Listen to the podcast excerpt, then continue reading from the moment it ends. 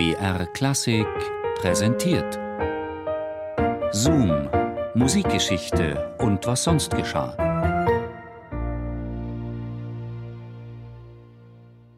Vom Himmel durch die Welt zur Hölle. Eine musikalische Reise zu Faust. Lili Boulanger, Faust et Hélène.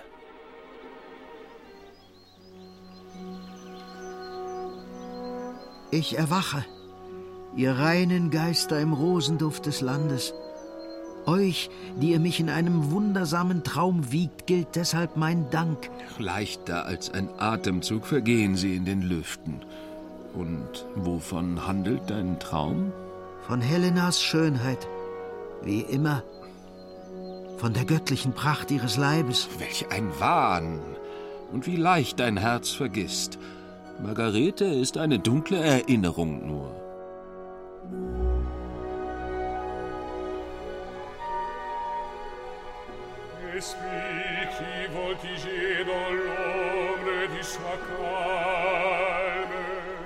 Der Autor Eugène Ademy hat diese Verse geschrieben, ein Dramatiker und Librettist des französischen Fin de siècle.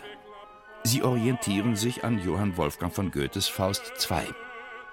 Faust hat das enge deutsche Butzenscheibenmittelalter hinter sich gelassen und schwebt in mystischen Sphären.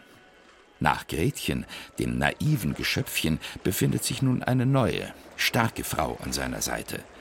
Die Helena der antiken Mythologie. Bewundert viel und viel gescholten, Helena. Vom Strande komm ich, wo wir erst gelandet sind.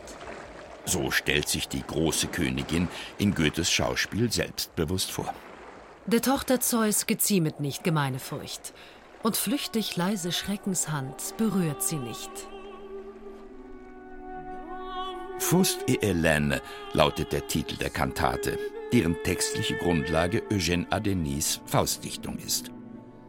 Wer könnte dieses sinnliche, emotional eindringliche Stück komponiert haben?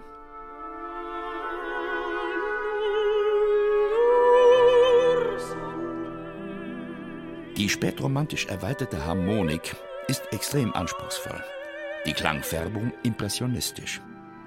Es ist, als hätte man Wagners Tristan mit Debussys Image gekreuzt. Und welcher abgeklärte Meister des frühen 20. Jahrhunderts hat das geschrieben?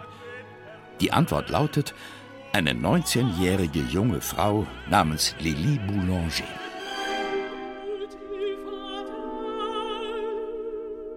Mit dem Begriff Genie sollte man vorsichtig hantieren. Im Fall von Lili Boulanger trifft er jedoch zu. Die 1893 geborene Tochter einer angesehenen Pariser Musikerfamilie ist eine Hochbegabung, wie es sie in der Musikgeschichte nur selten gibt. So besucht sie bereits vor ihrem zehnten Geburtstag die Kompositionsklasse von Gabriel Fauré. Sehr groß, schlank. Ihre Gesten sind anmutig und lebhaft und ihre stets umherwandernden Augen sind unbekümmert und verträumt. Schildert ein Journalist seine Eindrücke vom komponierenden Wundermädchen. Lili sei ein Schatten im weißen Kleid, heißt es. Was nach einem Art Deko-Klischee vom ätherischen Künstlerwesen klingt, hat einen traurigen Hintergrund. Lili Boulanger ist schwer krank. Sie leidet an chronischer Lungenentzündung und Morbus Crohn und weiß, Ihr Leben und ihre Schaffenskraft sind begrenzt. Ich habe gelitten, habe Leid verursacht. Die Folter meiner stolzen Schönheit hat zwischen tränenreichen Klagen Tod ausgesät. Und ich durfte nicht sterben. Getrieben vom Verlangen meiner Seele, lebet weiter. Nur mein Herz steht still.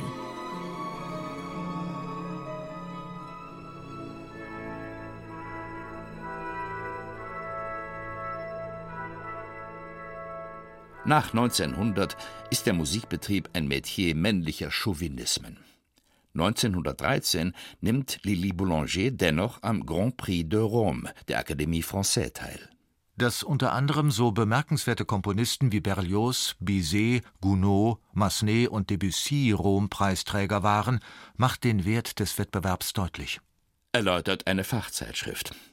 Lili ist eine von vier Finalisten, die in Klausur ein letztes großes Werk komponieren müssen.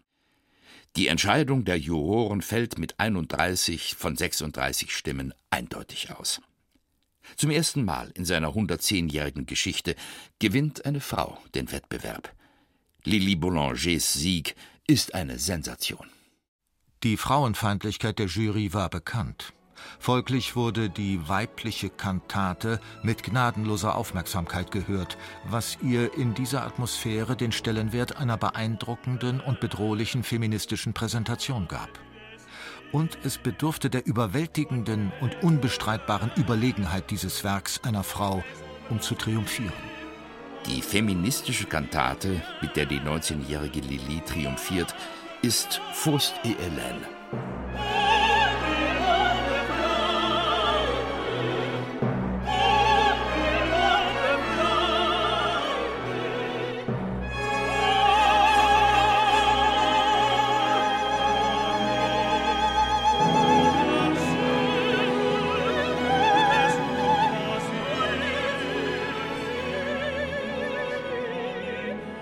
Lili Boulangers großbesetzte Kantate, in der drei Gesangssolisten die Figuren Faust, Mephisto und Helena darstellen, ist weit mehr als nur eine Pflichtübung. Sie ist ein Werk von kompositorischer Abgeklärtheit, emotionaler Tiefe und großer visueller Vorstellungskraft. Das zeigen die vielen Vortragsbezeichnungen in der Partitur. Erregt, fiebrig, aufgebracht. Ruhig und ohne Farbe, wie eine Psalmodie leise und geheimnisvoll. Frust et Hélène ist Lilis ältere Schwester Nadia Boulanger gewidmet. Gleichzeitig hat die Komponistin ihrem Werk ein Zitat aus Goethes Faust vorangestellt. Da habt ihr es nun, mit Narren sich beladen. Das kommt zuletzt dem Teufel selbst zu Schaden. Lili Boulanger stirbt am 15. März 1918 im Alter von 24 Jahren und wird auf dem Pariser Friedhof Montmartre begraben.